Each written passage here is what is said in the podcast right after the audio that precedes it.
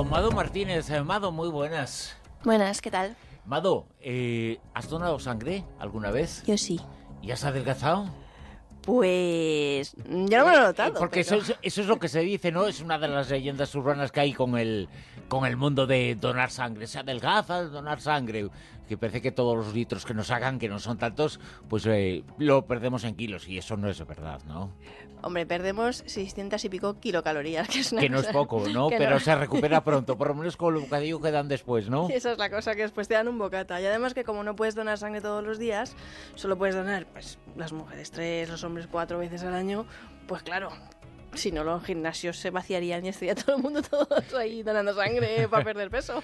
¿Y qué beneficios eh, sentiste?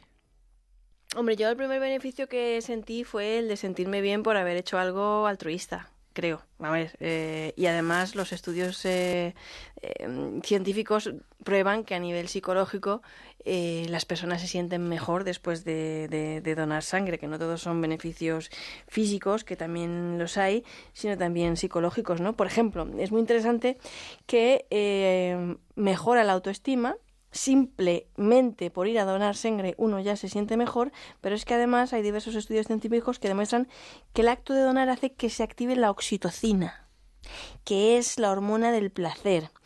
Así que nuestro mecanismo de, recompensa en el cerebro también se activa.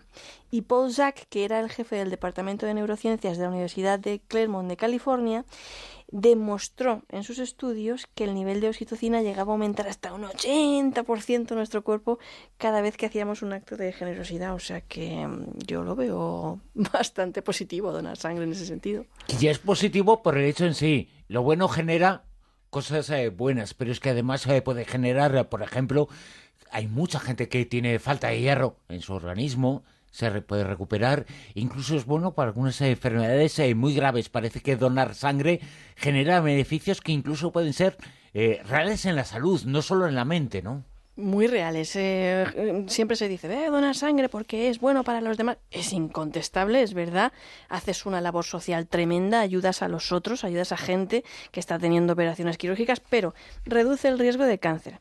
Ha salido publicado un estudio en la Journal of National Cancer Institute que eh, donar sangre reduce el, el- el- el riesgo de cáncer, tú lo has dicho, equilibra los niveles de, de hierro en nuestro cuerpo, porque bueno, siempre se dice que, que si no tienes hierro, que vas por ahí tísico por la vida, cansado, mm, anémico y que es muy malo, pero es que el exceso de, de hierro es todavía peor.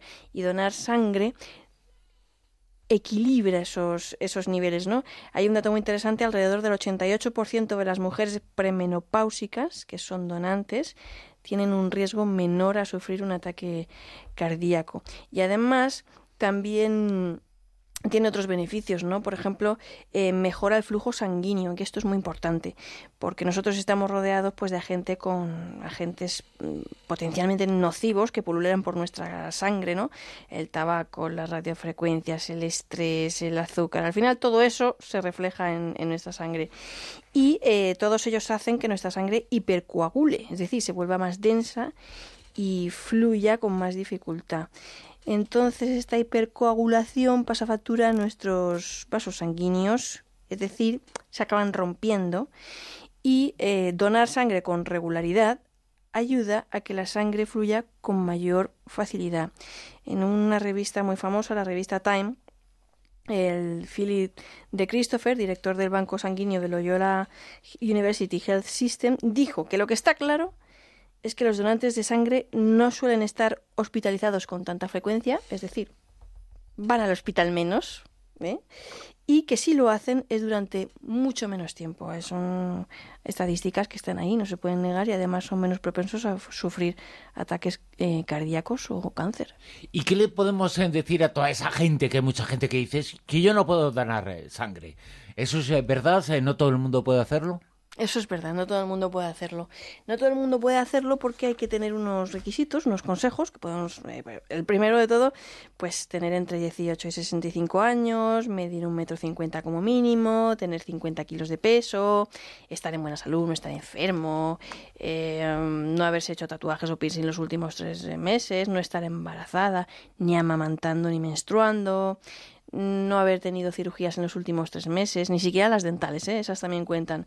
Y bueno, hay que tener una serie de consideraciones, pero eh, todas ellas, cuando uno va a donar sangre, te hacen un cuestionario muy detallado eh, que te se aseguran de que, de que tú estás apto para donar sangre y sobre todo pues que ese día hayas bebido mucha agua para que tus venas estén más anchas y te la puedan extraer mejor. Es un dato muy curioso, ¿no? De por qué los hombres acaban de donar sangre antes que las mujeres, ¿no? Pues porque los hombres tienen las, las, las venas más anchas. Entonces ahí fluye mucho mejor. La, metáfora es eh, porque tienen más sangre en las venas, pero sangre de la mala. Tiene que irse fuera. Tardan menos, tienen más sangre. Y una vez que hice un concurso una vez con un hombre que tenía al lado, yo nada más que hacía que hacer ahí a bombear a ver si acababa antes que él. Pero nada, no hubo manera, acabó antes que yo. Y bueno, otro dato importante que, que las cifras yo sé que le marcan mucho a la gente.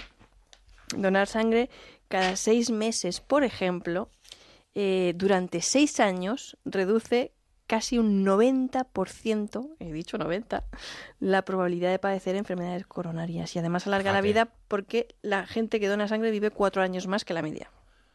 Sí. ¿A que no lo sabías? ¿Y cuántas veces tienen que hacerlo al año? Pues Para que eso sea real.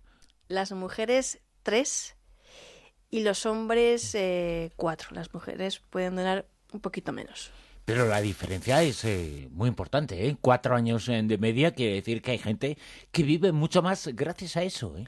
Desde luego que sí, que donar sangre es bueno y donar plasma también es un poco más complicado porque no son diez minutos, tienes que irte a, si vives en un pueblo, tienes que irte al centro de transfusiones y, a lo mejor es una hora en vez de diez minutos, pero bueno, te llevas un libro y a donar.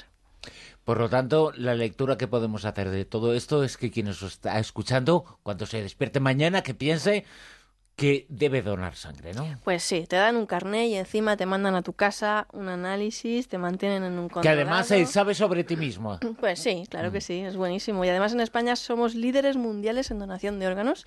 Este país tiene cosas buenas también, tiene cosas muy buenas y tenemos que sentirnos orgullosos. Yo he estado en otros países, esto es triste decirlo, pero, pero hay gente que si se tiene que mm, someter a una operación quirúrgica, antes de entrar al hospital tiene que ir comprando sangre por ahí.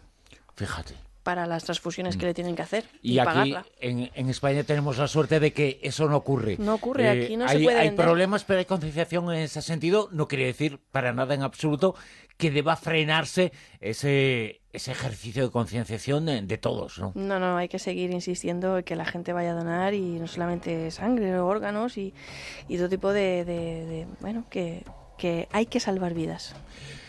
Y tú nos hablas eh, la nuestra, con tu presencia aquí, con tu presencia en Eureka, contándonos cosas tan interesantes eh, como hoy sobre la donación de sangre con Mado Martínez. Mado, hasta la semana que viene. Hasta la semana que viene.